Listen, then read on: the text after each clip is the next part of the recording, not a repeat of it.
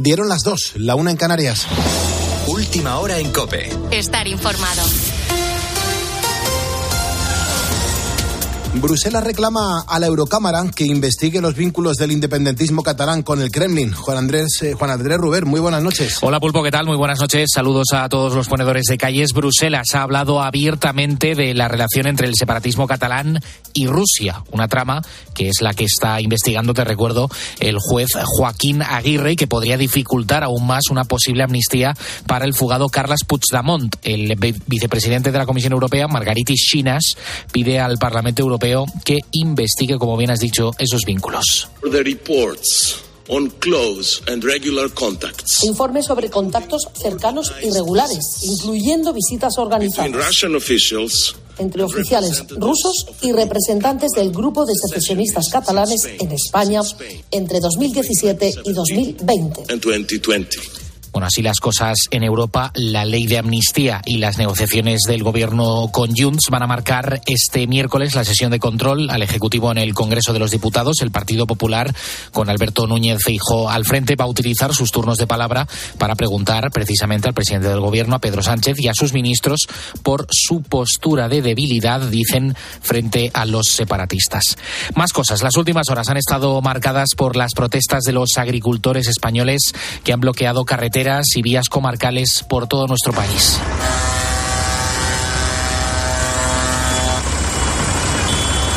unas tractoradas en defensa del campo español en el que en las que han exigido entre otras cosas cambios en la normativa europea. Las movilizaciones, por cierto, van a seguir durante este miércoles y en las próximas semanas. No van a bajar los brazos. Uno de los puntos más destacados ha sido el de la A4 a la altura de Madridejos en Toledo. Estamos hartos ya de que no nos hagan caso y de aguantar todo esto. Ya para que no tengamos una respuesta de arriba, aquí no se quita nada. Y vamos a hacer la huerta de Europa y ahora la huerta de Europa le interesa a los grandes fondos de inversión para hacer los paneles solares de Europa. Sobrevivimos. O sea, lo que ganamos es para invertirlo y, y justo, justo. Con la fuerza de ABC. Cope, estar informado. Se suceden las muestras de condolencias en todo el mundo tras la muerte del expresidente chileno Sebastián Piñera. Ha sido en un accidente de helicóptero en la región de Los Ríos, donde el aparato, que él mismo pilotaba, tenía licencia, se ha caído a las aguas del lago Ranco. También viajaban otras tres personas que han logrado llegar por sus propios medios a la orilla. El actual presidente de Chile, Gabriel Boric, ha ordenado que se declare luto nacional y que se realice un funeral de Estado. Contribuyó desde su visión a construir grandes acuerdos por el bien de la patria. Fue un demócrata desde la primera hora y buscó genuinamente lo que él creía que era lo mejor para el país. Como por ejemplo cuando asumió la reconstrucción del país después del terremoto del 27 de febrero del año 2010, o cuando se la jugó con mucha decisión y audacia para rescatar a los 33 mineros de la mina San José, o también en el manejo de la pandemia en tiempos de incertidumbre a nivel mundial.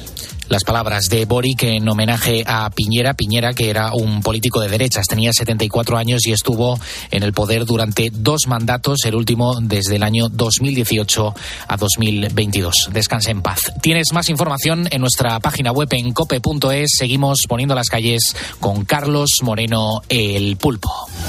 Cope, estar informado.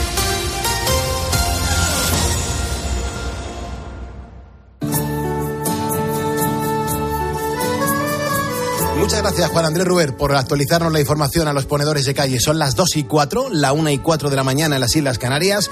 Te recuerdo que estamos haciendo radio en directo y que nos encanta acompañar a la gente que tarda un ratito en dormirse y a la gente que está trabajando y a la gente que, oye, pues se queda preparando las oposiciones, los estudios, el orden en casa, el día de mañana. En cualquier caso, en este programa de radio hasta las 6 no nos oirás, no nos oirás hablar de política. Así que te garantizo cuatro horas de radio en directo, pegadas al día a día y sobre todo a, los ponedores de calles que estáis al otro lado de la radio. Siempre comienzo con una historia positiva, nos sirve para demostrarnos a nosotros mismos que a pesar de la que está cayendo, eh, la vida mola un montón. Y, son historias que a lo mejor eh, están eh, como escondidas en los medios de comunicación, si es que lo publican o si es que lo, lanzan al aire, y que si los compartimos realmente nos hacen sentir bien historias así. Mira, por ejemplo, se cumple un mes del atentado que acabó con la vida de más de 200 cristianos en Nigeria. fue un ataque coordinado y además fue un ataque simultáneo a más de 20 pueblos del norte del país. Cuando comenzó esta masacre, muchas personas huyeron y se escondieron en iglesias, pero finalmente no pudieron salvar sus vidas. Te cuento esto porque lamentablemente la persecución de los cristianos en este país, eh, de África me refiero, es el, el pan nuestro de cada día. Resulta que vivir su fe es el único motivo por el que mueren prácticamente a diario. Su día a día, por ejemplo, además está marcado por la continua discriminación. Y claro, no pueden acceder a puestos políticos ni a prestaciones sociales. Bueno, pues afortunadamente desde 2008 existe allí un lugar que es como un oasis en medio de tanta violencia. Es un centro llamado Kuka, en el que a diario se realizan programas y se llevan a cabo actividades pues para favorecer una cultura de paz. Este centro fue fundado por el obispo de la ciudad de Sokoto, Matthew Hassan Kuka. La idea detrás del centro era ayudar a impulsar la influencia de la Iglesia Católica en la vida pública. Mi idea era ver cómo podríamos introducir una dimensión moral a los problemas que presenta la política en Nigeria y ese fue el principal motivo por el que se creó este centro. Por ejemplo, em, organizan actos y conferencias en las que, bueno, tratan de apoyar procesos electorales pacíficos y también proyectos educativos el religioso también nos ha hablado sobre el equipo de trabajo del centro. La mayoría de ellos son muy jóvenes, es que tienen entre 25 y 27 años. Estamos preparando a una generación que está empezando a apreciar el poder de alzar la voz, porque el futuro pertenece a la gente joven y les estamos dando la oportunidad de participar en la vida política y en los ámbitos que más les interesan. Pues bien, por esta labor, el obispo Matthew Hassan Kuka acaba de ganar el premio Mundo Negro a la Fraternidad. Es un galardón más que merecido, ya que con su trabajo da esperanza a millones de nigerianos cuyo único pecado ha sido abrazar la fe cristiana. Así que yo creo que esta noticia positiva va por ellos. Carlos Moreno, El Pulpo. Poniendo las calles. Cope, estar informado y acompañado y acompañando a gente ilustre como Roberto Gómez, que está al otro lado de la radio, como siempre sintiendo la radio, que es lo que más le gusta también a él. Roberto, un abrazo bien fuerte. Beatriz Calderón, ¿cómo estamos? Muy buenas noches. ¿Qué tal? Muy buenas noches, Pulpo. Y hasta las 3 de la mañana para los ponedores que tenemos preparado. Bueno, es miércoles 7 de febrero. Vamos a comenzar hablando de Yator, una pedanía en la Alpujarra de Granada, donde sus 100 habitantes pues están de celebración porque han podido volver a disfrutar de la apertura del bar del pueblo. A veces se nos olvida, ¿no? La importancia que tiene para los lugareños que estas pequeñas localidades tengan un sitio donde tomarse un café, donde tomar el aperitivo, ¿no? Y donde socializar, al fin y al cabo, que es lo importante, que tengan un lugar de encuentro donde reunirse. Pero también vamos a seguir repasando pues titulares de esas noticias extrañas, raras, que casi nunca escuchamos en los informativos. Hoy te voy a hablar de una propuesta alemana para padres con la que yo no podría estar más de acuerdo. En nada te lo voy a contar. Perfecto, pues luego, luego lo vamos a compartir con todos los ponedores de calles. Estamos todo el mundo mirando eh, permanentemente al cielo porque, claro, nos avisan que va a llover, que van a cambiar las temperaturas, eh, que vamos a tener que cambiar los planes del fin de semana. Yo, al menos, no sé cómo viene el tiempo para las próximas horas en este miércoles ya 7 de febrero. Manu Pérez, ¿cómo estás? Buenas noches. Muy buenas noches, Pulpo. Pues estoy bien, ¿tú cómo estás? Yo estoy perfectamente, pero ¿tú cuántas veces has mirado al cielo para contarnos un poco las previsiones? Pues unas cuantas, unas cuantas. He visto un par de nubes, pero bueno, te cuento que para este miércoles será como el de las últimas semanas. Temperaturas altas durante el día y heladas en gran parte de España a primera hora. Eso sí, va a ser el último día que haga este calor. A partir del jueves, a partir de mañana, se espera una bajada generalizada de los termómetros y la aparición de fuertes lluvias por la llegada de la borrasca Carlota. Y es que todo el agua que no ha caído hasta ahora lo hará en los próximos tres días. Por el momento, ese frente atlántico va a dejar los primeros chubascos hoy por la tarde en Galicia, Extremadura, en partes del oeste de Castilla y León y en zonas del Cantábrico. En la costa gallega se activará por la tarde el aviso amarillo por fuertes vientos y la niebla seguirá siendo protagonista a primera hora del día con aviso amarillo activado en Aragón, Baleares y Cataluña. En cuanto a las mínimas, las tendremos en Huesca y Teruel con 2 o 3 grados bajo cero y las máximas en la comunidad valenciana con 22 en Valencia y 24 en Castellón y Alicante. En las Canarias, 25 en Las Palmas y 27 en Tenerife. Muchas gracias, Manu. Luego está el, momento en el que los ponedores nos han ido llamando en estos últimos años. Vamos grabando todas las llamadas, hacemos este pequeño homenaje a la gente que nos escucha y que nos cuenta por qué no está durmiendo, a qué se dedica durante la madrugada. Y tenemos este montaje tan bonito en el que eh, los ponedores marcan el teléfono del estudio, el 950-6006, y nos cuentan qué tipo de ponedores son. Buenos días, Pulpo. Currando aquí con las roscas desde los 16 años y tengo 45 nada más. Fíjate, fíjate. ¿Y, y, por qué te dio por este trabajo? ¿Cómo lo conseguiste? Eh, herencia familiar. Mi padre era chofer, yo soy chofer y me encanta conducir, vamos. Buenos días, Pulpo. ¿Qué tal, hombre? ¿Por dónde andas? Pues el camino de casa, que yo vivo en Collado Villalba. A las 11 de la noche tenemos que estar ya vestidos de verde y para salir. Hola, buenos días, Pulpo. ¿Cómo estás? Bueno. Regular. Eh, esa, ha sonado triste. No, porque ya un poquito acusando el cansancio de, la orilla de trabajo. Fernando, buenos días. Hola, buenos días, Pulpo. Ah. Bueno, soy técnico de transporte sanitario. Eh, estoy esperando, estamos esperando a un paciente para trasladar a Valencia un equipo médico y tal, con un paciente a un traslado de pulmón. ¿Ya has transportado en alguna otra ocasión algún órgano vital? Sí, pues mucho, mucho, mucho. corazón, riñones, hígado, de todo, de todo. Se pone la, se pone la gallina, perdona. Madre mía, Fernando, qué responsabilidad. Y estás aquí con nosotros, aquí poniendo las calles, ¿eh? Formas parte de la, de la cadena de la vida, de la cadena del milagro. Sí, somos, somos así, somos así. Es un eslabón esencial. Muchas gracias, Fernando. Un abrazo Mucha suerte, que vaya todo muy bien. Gracias, hermano. Hasta luego. Poniendo las calles. Ponedores que marcaron el 950-6006 y en directo nos contaron pues cómo estaban viviendo la madrugada. Lo puedes hacer tú, tenemos un teléfono abierto en este estudio. Si te animas, eh, te mandaremos el diploma oficial de ponedor de calles. Recuerda que si me estás escuchando es porque eres un ponedor y venga, que juntos vamos a por el miércoles.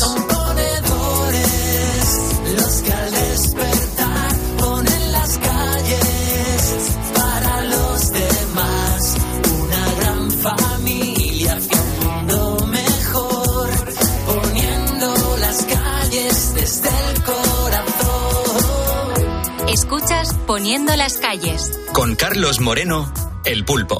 Cope, estar informado.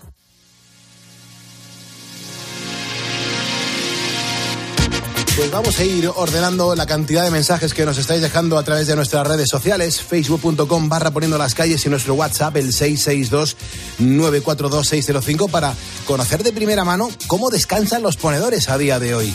Son las 2 y 12. pues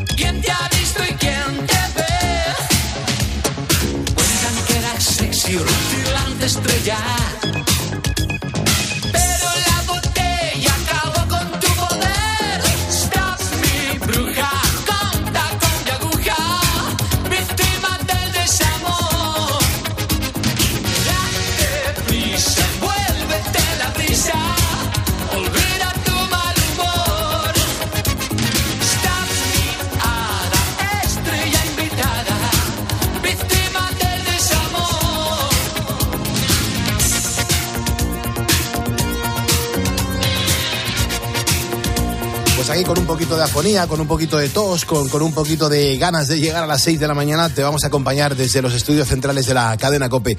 Pero fíjate, vea, eh, los ponedores van a compartir con nosotros eh, el cómo se organizan para descansar. Eh, yo creo que tenemos que, no sé, arrancar nosotros contándole a los oyentes cómo descansamos tú y yo. ¿Tú cómo lo haces, Vea? ¿Tú cómo descansas? Pues yo no me puedo acostar hasta más o menos las nueve, nueve y media. Me levanto a las tres a partir de ahí, pues eh, voy a por niños, eh, los, dejo en sitios, los vuelvo a recoger. Y luego trato de acostarme un ratito, de 9 a 10 más o menos, de, de 8 y media a 10 o de 9 a 10, pero ese ratito casi nunca funciona y luego ya pues eh, estoy aquí. O sea que entre 5 y 6 horas yo duermo de lunes a mm. viernes. Si llega el la día bueno. te haces una hora, tu eh, siesta digamos que de 8 a 10 y cuando puedes, ¿no? Eso es, y, muchas veces incluso te echas y no te quedas dormido, pero bueno, un ratito tumbado, ¿no? Mm. Estás así, tumbado y, te relajas un poco, al menos una horita antes de venir porque si no, esto aquí a las 4 de la mañana... Sí, sí, se hace muy largo. Se hace, muy, largo. Se hace muy largo, es verdad. Hombre, yo, eh, yo aquí lo llevo contando un año y medio, dos, años, desde que conocí lo de ahora, ahora Leife, me funciona mucho, el ahora día, ahora noche. Eh, y, duermo cuatro horas o tres horas antes del programa y luego cuando finaliza a las seis, pues a las seis y media más o menos ya suelo estar dormido y en función de si no tengo una reunión a las doce de la mañana, mm. pues suelo dormir hasta las diez, once eh, o doce de la mañana.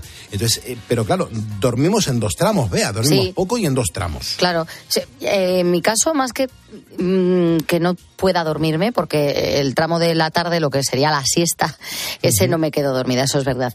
Pero el de por la mañana yo caigo rota. O sea, yo llego rota. No es tanto no poder dormirme como a, veces no tienes tiempo material. Es que yo hasta las nueve, nueve y pico no me puedo meter en la cama. Y entonces luego, pues, como me tengo que levantar por narices a las tres, que no puedo decir, pues hoy duermo hasta las cinco o hasta las cuatro, que te tienes que levantar, pues es lo que ocurre. ¿Y no te pasa, Bea, muchas veces que tienes tanto sueño que estás como borracha en la cama de, la mm. necesidad de dormir? Así es, un sueño tremendo y a veces hasta te desvelas del sueño que tienes sabiendo que te tienes que despertar. Sí, sí, o sea, que dices, madre mía, con el sueño que tengo y encima me he desvelado diciendo, uy, solamente me queda media hora y me tengo que levantar. Efectivamente. Qué, mal todo, ¿eh? Es verdad, sí, sí, por eso. Bueno, eh, estos somos nosotros. Eh, vamos a ver la audiencia cómo está, porque claro, nosotros siempre presumimos de que nos comportamos como la audiencia y es verdad que llevamos la misma vida que la audiencia y es así, porque somos ponedores eh, las 24 horas del día como nuestra audiencia. ¿Cómo duermen los ponedores, Vea? Bueno, pues Francisco, por ejemplo, nos cuenta que él, como es ponedor, duerme de día, evidentemente, y duerme bastante bien, salvo, salvo cuando le fastidian los vecinos. Y dice que cuando le fastidian los vecinos, dice, bueno, Dice ahí yo arranco la Vespa escape libre, dice, y si no el coche sin tubo silencioso. Así que ahí Francisco se venga. Ángel Ramón nos cuenta que él duerme a trompicones. Dice, la verdad es que mejor ni veáis mi cama como queda por las mañanas, debe estar toda revuelta. Este es de los que salta en la cama, que hay gente, hay gente que llega a mover el colchón. Que dices, ¿pero qué has hecho? Y no, ha dormido, pero de las vueltas que ha dado, eh, eh, mueve el colchón. José María dice, yo me meto en la cama sobre las 12 de la noche y trato de escuchar el partidazo, después poniendo las calles y después un ratito de Herrera hasta las 7, que es cuando ya consigo que me venza el sueño, apago la radio y duermo más o menos hasta las 10 es decir, tres horas. Y después de comer, pues una siesta de una hora. Dice, en mi caso es que soy insomne, ese es el problema que tengo. Luego... este ponedor, es que fíjate la de horas que está despierto escuchando la radio, ¿eh? del tirón. Del tirón, pues él escucha metido en la cama, además. Ocho horas, porque él dice que se acuesta. Impresionante. Se acuesta, sí, sí. Cristóbal también dice, eh, yo no me creo nada de lo de los, los, los ritmos. Dice, te acuestas a las 7 de la mañana, tienes vecinos, los peques luego al cole, la aspiradora y no puedes decir nada, así que te levantas y dices, bueno, pues esta tarde trataré de echarme una siesta para ver si aguanto. Eh, también tenemos a Ramón, dice, yo me tiro medio año en una cuadrilla de incendios forestales nocturna en la Sierra de la Culebra y la verdad es que cuesta conciliar el sueño porque cuando me acuesto pues son cerca de las 7 de la mañana y no tienes ni ganas de dormir, ni ganas de comer, ni ganas de nada, vamos, que se le quitan las ganas de todo. O Francisco, que qué gusto, porque dice, yo no me tengo que organizar de ninguna manera, yo, como dicen algunos, no duermo, yo caigo en la cama Solo me, solamente me acuerdo de que me acosté. Duermo como un gato esterilizado. No tengo límites. Yo creo que duermo hasta de pie. Eso es a lo que se dice dormir como un bebé. claro, hay gente que tiene una capacidad asombrosa de, de, mm, de, apoyar la cabeza en la almohada. Y caer rendido. E isofacto, claro. a mí me resulta increíble porque yo no tardo muchísimo en dormir, pero alguna que otra vuelta doy. Pero esta gente que es que no ha terminado de acostarse y ya está groggy. Sí, sí, eso me da, me da, mucha envidia. Mucha envidia. al igual que hay algo que me enfada muchísimo, es estar a lo mejor viendo un rato la tele, te quedas dormido en el sofá, te metes en la cama y no te duermes. Y te desvelas. ¿Por qué será eso? Eso es muy ponedor. Eso es, ¿eh? eso es muy ponedor. Lo de estar que dices, ay, que ya me estoy quedando dormido y qué bien, qué gustito, venga, me voy a la cama y te haces en la cama. Y no te, y no te duermes. y solucionas todos los problemas que tienes, familiares y no familiares. Te acuerdas de todo y dices, madre mía, me voy a acordar yo ahora de todas las cosas que tengo que hacer. Es verdad. Bueno, vamos a seguir leyendo dentro de un rato los mensajes que los ponedores nos vais dejando en facebook.com barra poniendo las calles y luego Manu, que es muy rápido sacando los audios que nos mandáis. Manu tiene una velocidad como pocos he visto yo, sacando los audios de, los WhatsApp. Es alucinante, o sea, es un, es un, maestro. En el 662942605 vamos a empezar a escuchar las notas de voz que nos vais dejando. 662942605. Ponedor, ¿tú cómo te organizas para dormir? ¿Cómo descansas? Vamos a conocer tu historia. Son las dos 21, una 21 en Canarias.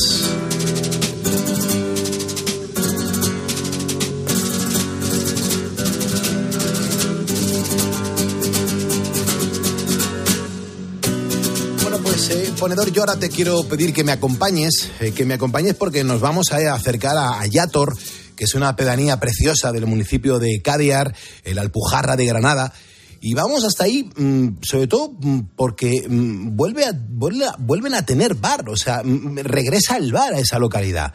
Se quedaron sin él hace algún tiempo, pero a partir de ahora eh, sus apenas 100 habitantes van a poder disfrutar nuevamente de tener un espacio donde tomar un café una cerveza e incluso comer, vea, eh, incluso comer. Claro, en definitiva es donde socializar, donde reunirte, ¿no? Porque no hay que olvidar que el bar, al fin y al cabo, es un lugar de encuentro. Gracias a estos locales, los vecinos de los municipios afectados por la despoblación pueden relacionarse y mantener cierta vida social. Por eso un pueblo sin bar, al menos en España, es inconcebible. Claro, es que es así. Mira, la protagonista de esta historia es Noelia, Noelia Ortega la responsable de que vuelva a abrir el bar en Yator. Se trata de una joven, hija de, de emigrantes, que ha decidido apostar por esta pedanía y reabrir el único bar que funcionó hasta hace unos años, el antiguo hogar del pensionista.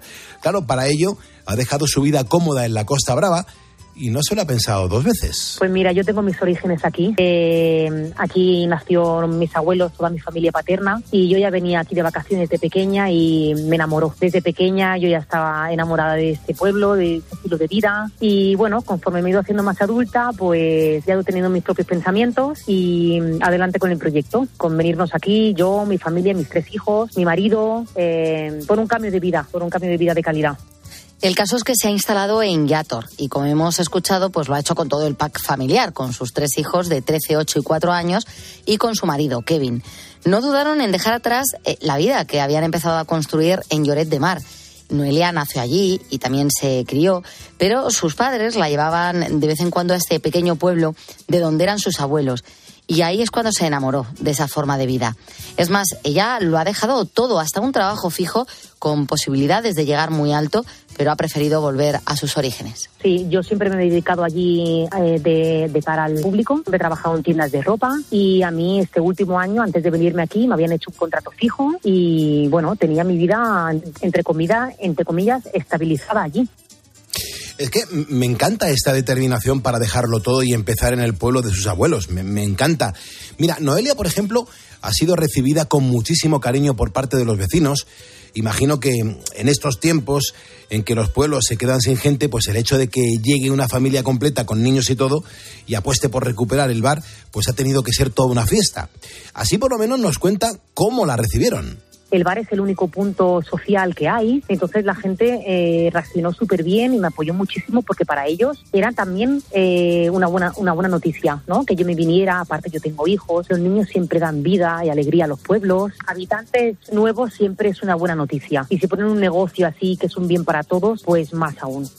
Noelia no dudó en aprovechar las posibilidades empresariales que vio en el antiguo hogar del pensionista y le ha dado otra vida Pues cuando yo lo cogí llevaba el, el bar un mes y medio cerrado porque falleció el antiguo dueño y bueno, eh, de este hombre para atrás también le había llevado otras, otras personas, pero nunca tan continuamente ni tan constante como nosotros en cuanto a horarios, servicios y, y demás. El bar se llama Torrejón, se ha convertido en un punto de encuentro de todos los vecinos del pueblo y, por supuesto, ofrece servicios de restauración. También es el centro en el que se pueden recoger paquetes. Para reabrirlo, ella ha contado con ayuda de los vecinos del pueblo y con subvenciones empresariales. Pero si el proyecto ha salido finalmente adelante, es sobre todo por su trabajo diario y la ilusión que le ha puesto. Va muy bien, sí, gracias al constante trabajo, eh, tanto nuestro, o sea, tanto de mi marido como mío, mis padres que me ayudan también, mi familia también me viene a ayudar cuando hay eventos, eh, va todo muy bien, muy bien. No solo por gente de aquí del pueblo, también viene gente de alrededor, entonces eso hace que cojan mucha fama por otros pueblos y, y funcione perfectamente. Fíjate, ha cogido tanta fama la historia de Noelia y el bar que cuando le preguntan por todo el proceso, ella piensa en su abuelo. Emociona escucharla. Sí, a veces pienso, pienso ahora que está viniendo todo esto, ¿no? Eh, mi abuelo que era de, aquí, ya él murió, o sea, él se fue para la Costa Brava y no volvió a estar más aquí. A veces pienso qué pensaría él, ¿no? Si, si estuviera vivo y pudiera ver lo que, lo que yo he hecho aquí, que me he traído a mi familia, eh, me encantaría pensar, ¿no? Mm, saber lo que, lo que, lo que piensa. Claro, eh, pues ya veis, ponedores, esta es la historia de Noelia. A mí lo que más me ha gustado es la apuesta que ha hecho por un pueblo de la España vaciada. Ha sido capaz de volver al origen, a las raíces de sus abuelos, que emigraron a Cataluña buscando un futuro mejor para sus hijos y también para sus nietos. Nosotros ahora, a las 2.26, tenemos que seguir poniendo las calles desde este programa de radio. Igual tienes ahora más de 50 años, o tienes cuarenta y tantos, o sesenta y tantos, da igual. Esta canción te va a emocionar y te va a quitar 35 años de encima. Sube la radio y disfruta, ponedor. conociendo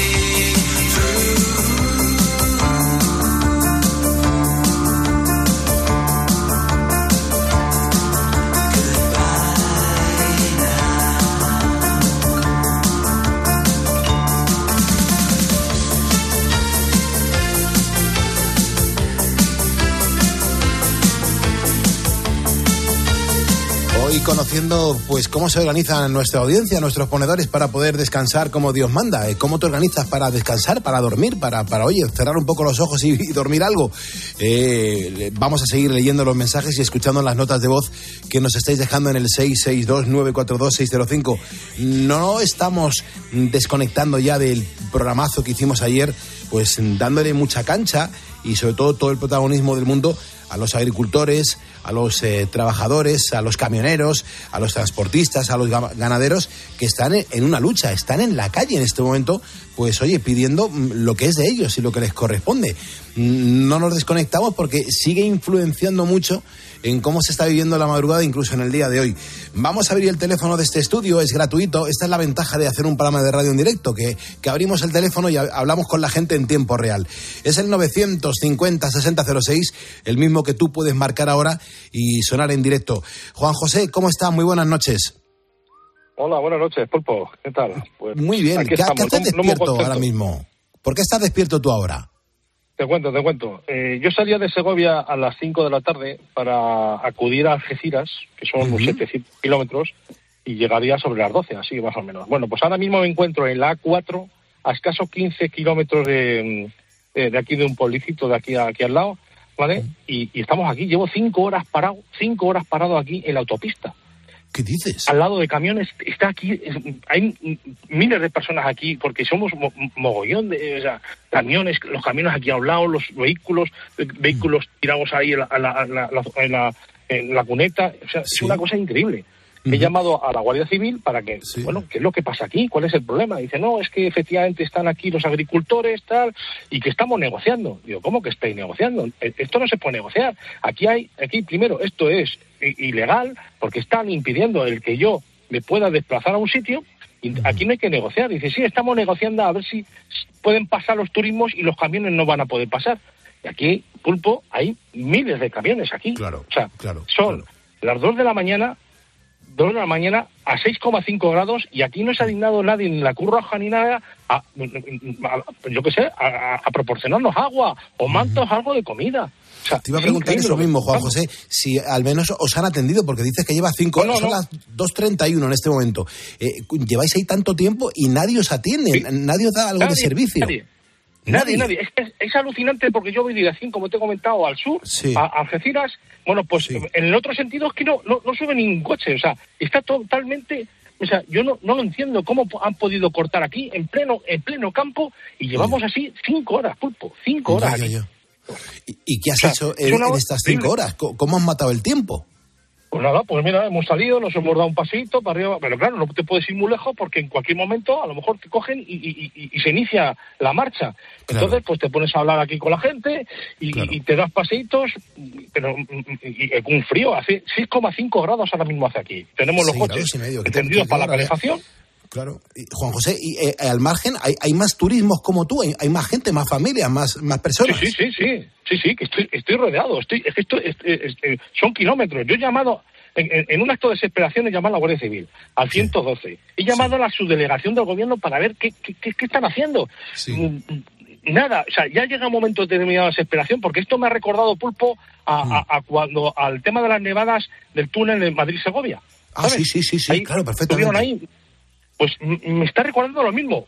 Tenemos la, suerte de que no está nevando, pero, pero es que 6,5 mm, grados, aquí nada de nada, hay gente, coches con familia, con niños, con ancianos, los vehículos, los camiones están, los camiones, claro, porque son hay camiones frigoríficos, yo les veo que están aquí pues las cámaras frigoríficas, pero es que se va a acabar el gasoil, se va a acabar el combustible o sea, de verdad, estamos en una situación, fíjate si estaba tan desesperado, he intentado llamar a, digo, a Moncloa, a, hablar con el, con el presidente de la comunidad para que hagan algo, para que hagan algo. Estamos aquí desesperados. Es impresionante. Y claro, habláis con los camioneros porque, fíjate, te, noto enfadado y, oye, tienes, tienes tu, criterio para, para, estarlo, pero ¿qué, ¿qué, piensas de lo que les está sucediendo a los transportistas, a los agricultores? ¿Qué piensas de lo que están pasando? Pues yo creo que tiene razón, tiene razón, porque mm. efectivamente lo que no puede ser es que, eh, eh, sobre todo los agricultores y, los transportistas, tienen razón, eh, porque mm, trabajan, es un trabajo muy duro y efectivamente la ganancia no es el retorno del trabajo. Entonces yo estoy de acuerdo, pero hay formas, hay formas de, de, de, de, demostrar su enfado. Lo que no pueden hacer es vale, tiene unos derechos que manifestarse, pero yo también tengo unos derechos, pulpo. Todos tenemos unos derechos. Lo que no podemos que menos es un poco que hayan dejado, que hayan habilitado una, una mini vía de servicio para que los vehículos, pues oye, ya que, lleváis cinco horas ahí, que, puedan pasar, ¿no? Exactamente. Es que además en, los paneles informativos de la, de la A4 es que no han mm. informado de nada. Es que, ah. porque si yo, a mí, yo me entero, pues a lo mejor tomo otra alternativa o, Estableces otra ruta, claro. Exactamente, pues nada de nada. Pero vamos, lo increíble de la Guardia Civil, que ya, claro, me dice la Guardia Civil, es que no podemos hacer nada, tenemos los medios que tenemos y estamos negociando, digo, es que no tenéis que negociar, es que vamos a ver, esto es, es una manifestación ilegal y, ya está. Entonces, no, hay que negociar, porque es que realmente es hombre, no, no vamos a, ahora mismo está el término terroristas, que no es el, la terminología. es verdad. Exactamente, pero, pero, pero que es que mm, eh, hay otros, otros, otros ciudadanos que tenemos unos derechos que ahora mismo nos están pisoteando. Claro. Juan José, ¿quién te está esperando en Algeciras? Eh, me imagino que habrás pues, pues comunicado lo que estás viviendo, ¿no? Soy asesor fiscal y una compañera eh, va a dar un curso de de tecnologías aplicadas a los despachos profesionales y todo el tema de las facturas electrónicas que se vienen dentro de poco y me, iba para allá abajo, para, para, para, para Andalucía, allí, siete horas ahí de, vehículo y, voy para ello. Yo ya les he llamado, que les he dicho, dice, pues es que no sé si llegaré. yo he salido a las 5 de la tarde de Segovia y no sé a qué hora llegaré. ¿En qué punto kilométrico estás ahora mismo? ¿Dónde te encuentras? Pues mira, ahora mismo llevo hecho desde Segovia hasta aquí 250. Es que me quedan 500 kilómetros todavía. Todavía te quedan 500, macho. Sí, sí, Te queda muchísimo, ¿eh? Te queda, muchísimo. Claro, mi idea era, pues esto, yo no pensaba que esto. Claro, yo he estado en las redes sociales y parece ser que esto no es un, una cosa de las organizaciones agrícolas, sino que es que ha sido así espontáneamente las redes sociales. O sea, que lo han hecho sin, sin comunicar a las autoridades. Claro, claro. Bueno, te, propongo una cosa, Juan José. Ahora son las 2.36, 1.36 en Canarias. Te llamamos dentro de hora y media, dos horas, a ver cómo van las cosas. Y si tú avanzas, y se restablece un poco el tráfico, nos llaman, nos avisas y te vamos acompañando un poco, porque acompañarte a ti va a ser acompañar a muchas personas que estén también escuchándonos desde esos puntos en las carreteras de España. Sí, sí, sí, correcto. Pues nada, estaremos aquí, esperemos que se resuelva. Mucho ánimo, Juan José. Un abrazote y gracias por llamarnos. Gracias a vosotros. Hasta luego, hasta luego. Hasta luego, hermano. 2.36, hora menos en Canarias. Claro, eh, y a todo esto eh, estoy aquí con la pantalla de, la recepción de los WhatsApp que, que, están entrando. Es impresionante la cantidad de gente que está interactuando con nosotros. Esto es la COPE, esto es Poniendo las Calles. Síguenos en Twitter en arroba cope y en facebook.com barra cope. Una historia. Un protagonista sensibilidad y Expósito. La historia de Lidia Martínez y Estrella Rivera es de las que nos encanta compartir. Estrella sufre parálisis cerebral. Juntas, Estrella y Lidia han conseguido superar retos importantes. Por ejemplo, estudiar. Estrella está estudiando un grado superior de administración. Escucha a Ángel Expósito en la linterna de Cope, de lunes a viernes desde las 7 de la tarde.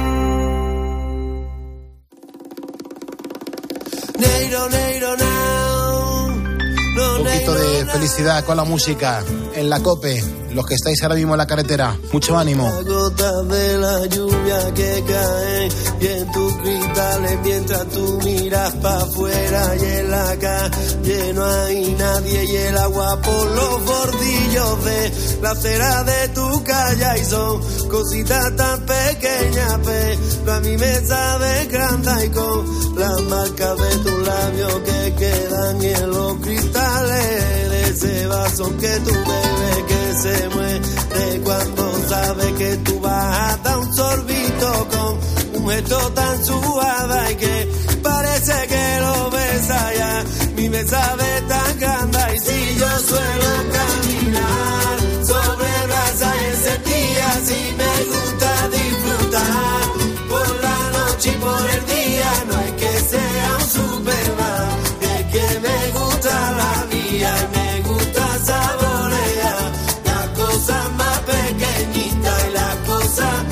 chiquitito.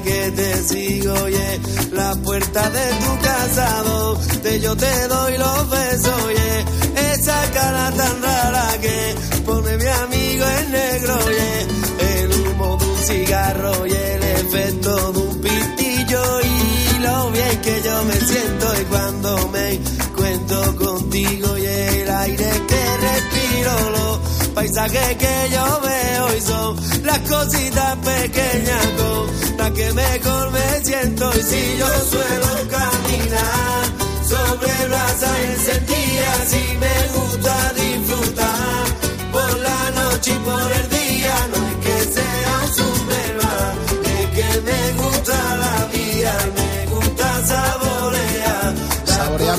saboreando la vida es lo que Ángel Fersán hace unas horas ha vivido con sus amigos reales. Yo a Ángel, que le quiero un montón, que es un tío 10, ahora mismo sigue de cumpleaños en el restaurante Los, Quinto, Los, Cinco Pinos, viviendo entre amigos pues su fiesta de cumpleaños.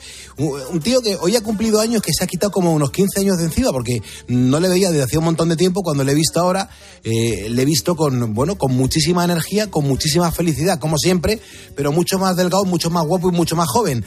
Así que Ángel Fersán, de nuevo, feliz cumpleaños, disfruta con los amigos, buena gente siempre te acompaña y ahora escuchando también este programa de radio mm, donde hoy estamos viviendo una, una situación bastante peculiar. Eh, hay un mensaje que manda Juan Antonio al 662-942-605.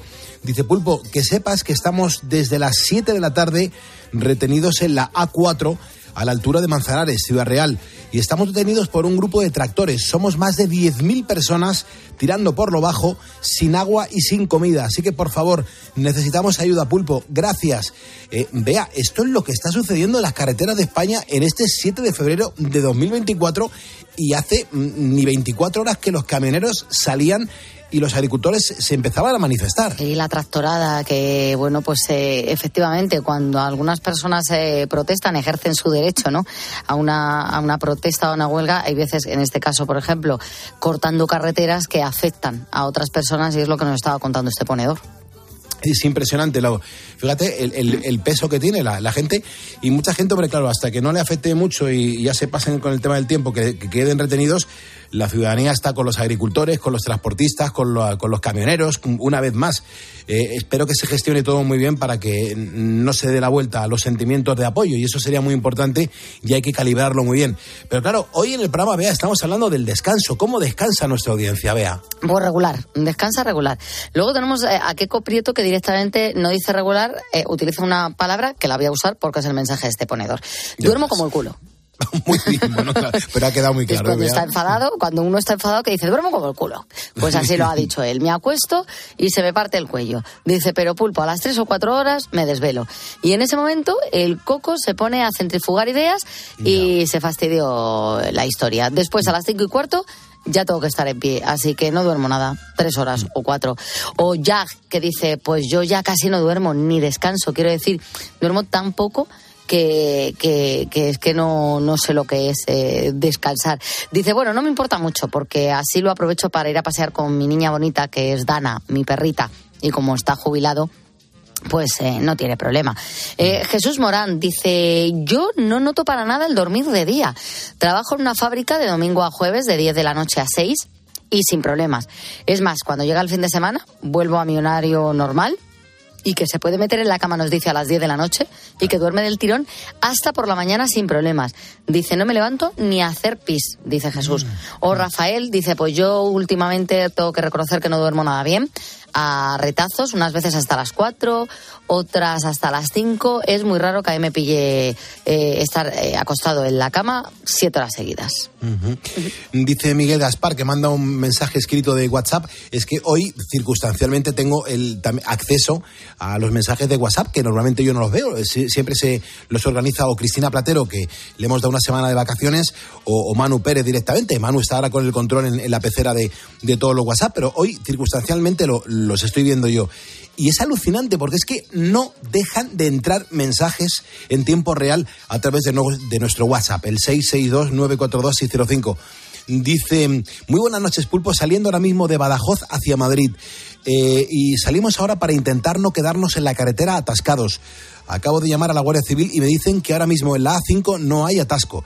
Vamos a ver, seguiré informando. Pues de eso se trata. Este es un programa de servicio y hoy más que nunca os pedimos que compartáis la información para todos los que estéis ahora mismo en carretera, porque aunque no te lo creas, a esta hora, vea, están pasando cositas. Están pasando cositas y ¿sabes quiénes también duermen muy mal? Además de, de los ponedores y de la gente que trabaja de noche o que sufre insomnio, los padres.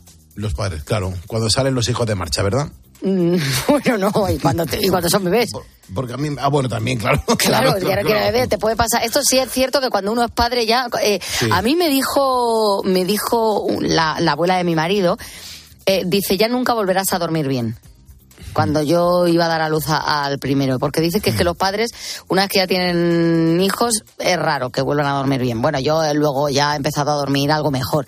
Las Sí es- preocupaciones, claro. Claro, porque genera muchas preocupaciones, pero es que es cierto que de bebés, eh, aunque trabajes de día, es decir, aunque tengas un horario normal, como tengas un bebé en casa, te puedes ir perfectamente a trabajar sin dormir, pero, vamos, pero con casi toda de seguridad. del mundo, claro, ¿eh? con Vamos, casi toda la seguridad. vez, claro. Eso es. Así que este mensaje que yo voy a lanzar hoy en el Pasan Cositas es para los padres del mundo, eh, en especial para los que aún tienen niños pequeñitos, porque los que ya pues eh, los tienen grandes, esta medida ha pillado un poco a destiempo. Si estás agotado de tus funciones como progenitor en Alemania, ahí han encontrado la solución. Se llama el CUR. ¿Pero esto qué es? Pues lo voy a explicar, porque hay gente que dirá, ¿y qué es el CUR? Pues yo lo explico. Se trata de un retiro de 21 días, son tres semanas, que está retribuido, pagado por el Estado y al que tienen derecho los trabajadores alemanes que sean padres y estén, pues, sin paños calientes, quemados. Las tres semanas no te las puedes coger siempre, sino cada cuatro años. Es decir, si yo, por ejemplo, tengo un bebé de un año, ya no puedo más, llevo nueve meses sin pegar ojo, puedo pedirla y ya no podría volver a pedirla hasta dentro de cuatro años. Pero de cualquier forma se ha convertido en una baza fundamental para personas que atraviesan pues momentos realmente complicados. En cualquier caso, el retiro debe ser recetado por un médico al que tienes que acudir cuando te veas así. Los días se me hacen eternos. Son Cuando los te días que no, que no se acaban. Ese día, ¿eh? Que te vas a trabajar a las 8 de la, de la mañana. Vuelves. Haces la cena. eh, bañas al niño.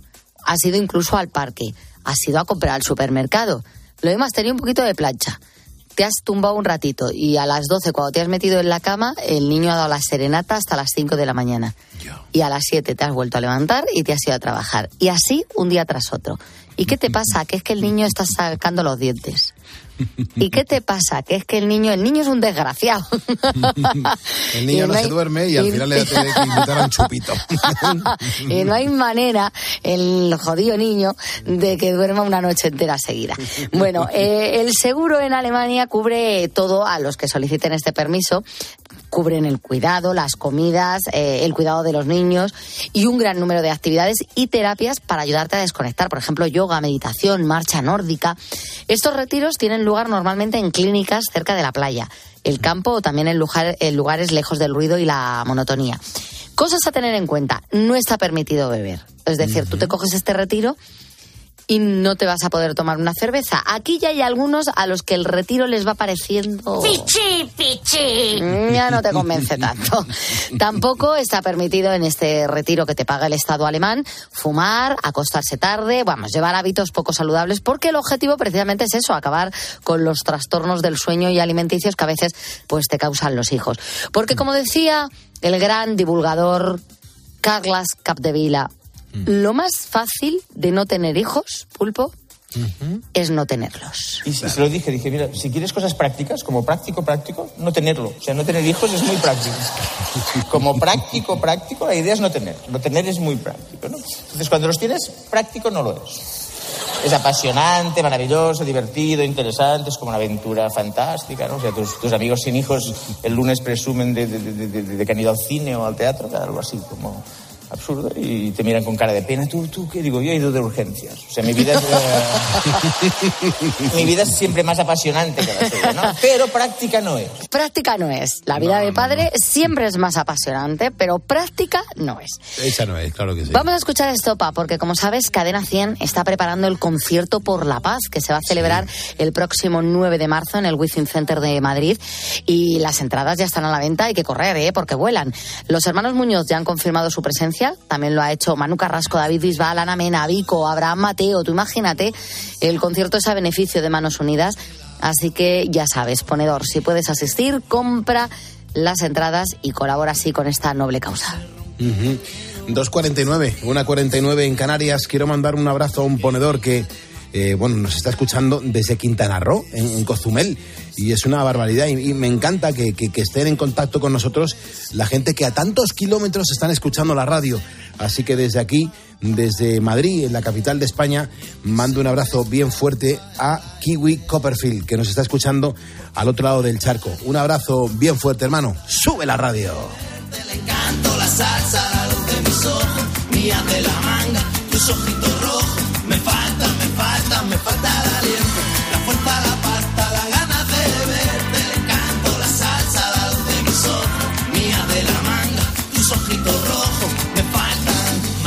de hielo. Alguien que se arrastra, arrastre suelo. Ya debe entrar el sol por tu ventana. Es un no parar de, recibir mensajes. Cuidado que estamos haciendo radio en directo, radio de servicio que diría Encarna Sánchez. Eh, es alucinante. José López se pone en contacto con nosotros a través del WhatsApp del programa. Dice, Pulpo, estamos a 8 kilómetros de Manzanares, estamos parados más de cuatro horas sin comer, sin medicación, abandonados. Pulpo, por favor, podéis hacer una llamada de socorro para las miles de personas que estamos a- aquí a estas horas tiradas, abandonadas en la autovía.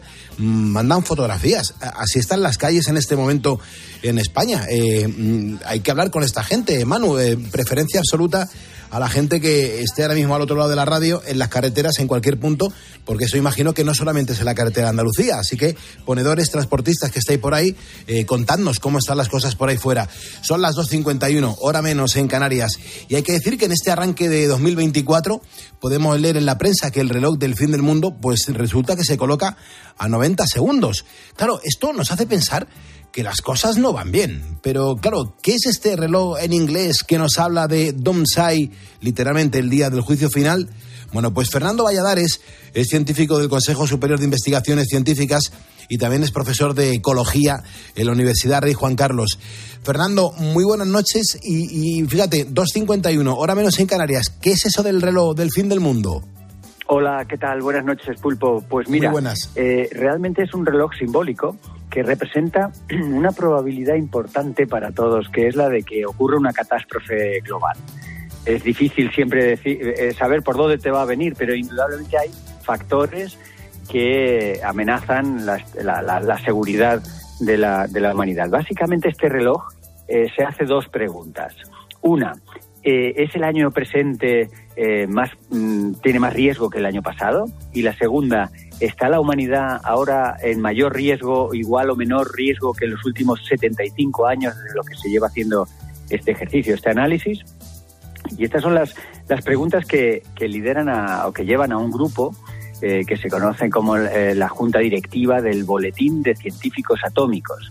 Este- estos científicos atómicos están ubicados, eh, o la sede está ubicada en la Universidad de Chicago, en Estados Unidos, e incluye premios Nobel y gente pues muy experta, en- sobre todo en ámbitos de la, de la física, pero también con una visión estratégica de- del mundo. Todo esto se inició en el año nove- 1947 y al principio pues la principal amenaza era la amenaza nuclear, por eso el énfasis en los científicos atómicos. Pero las amenazas han ido multiplicando, han ido creciendo y, y diversificándose.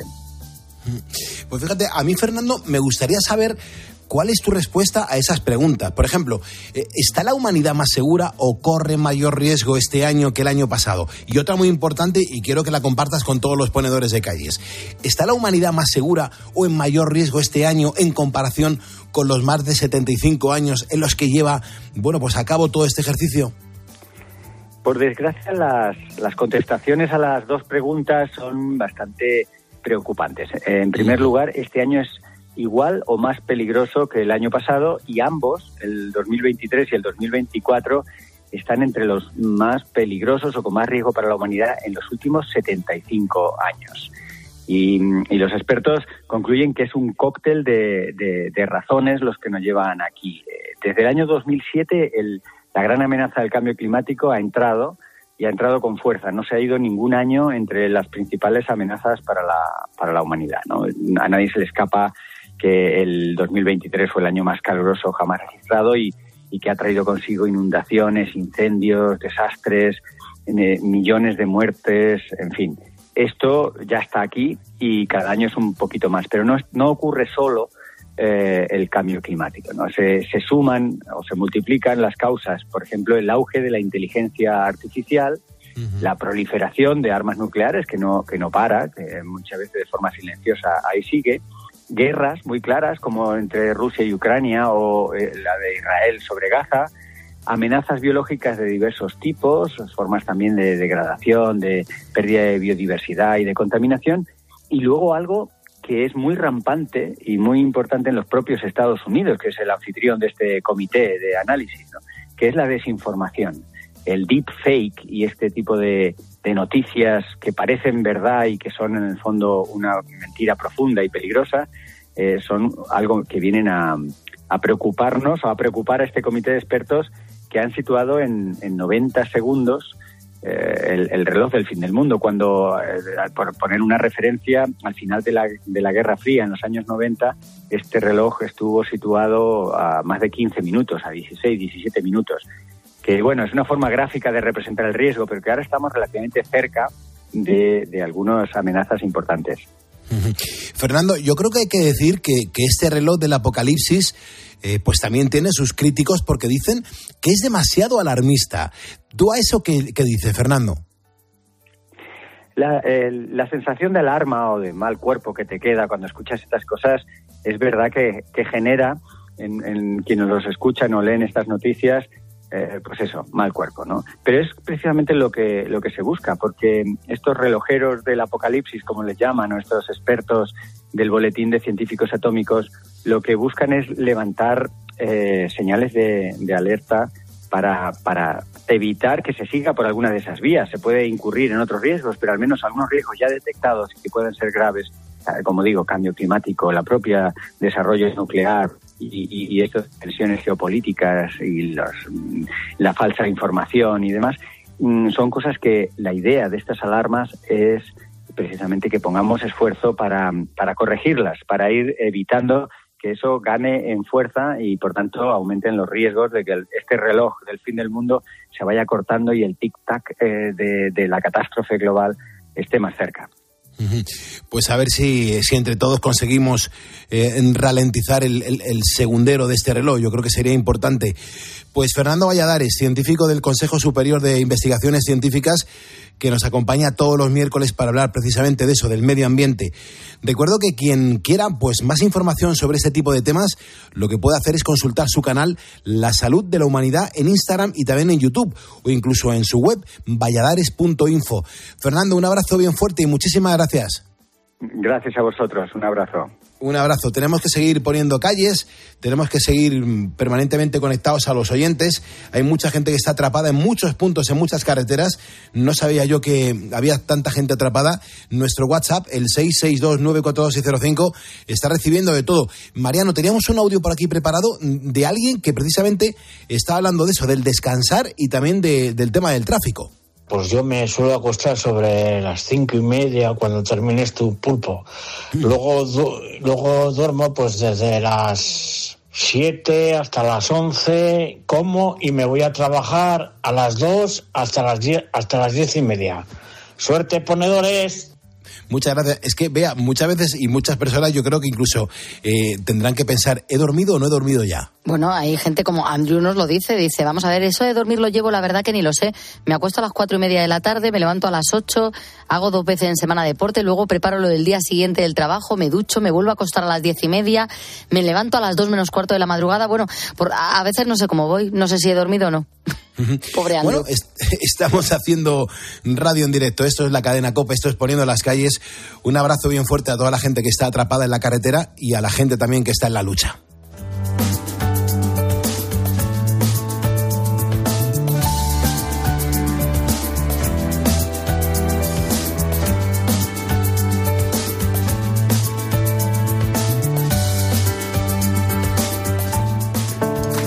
Testigos de la Fe. La vivencia de los cristianos en Cope. Ramón Burgos, periodista.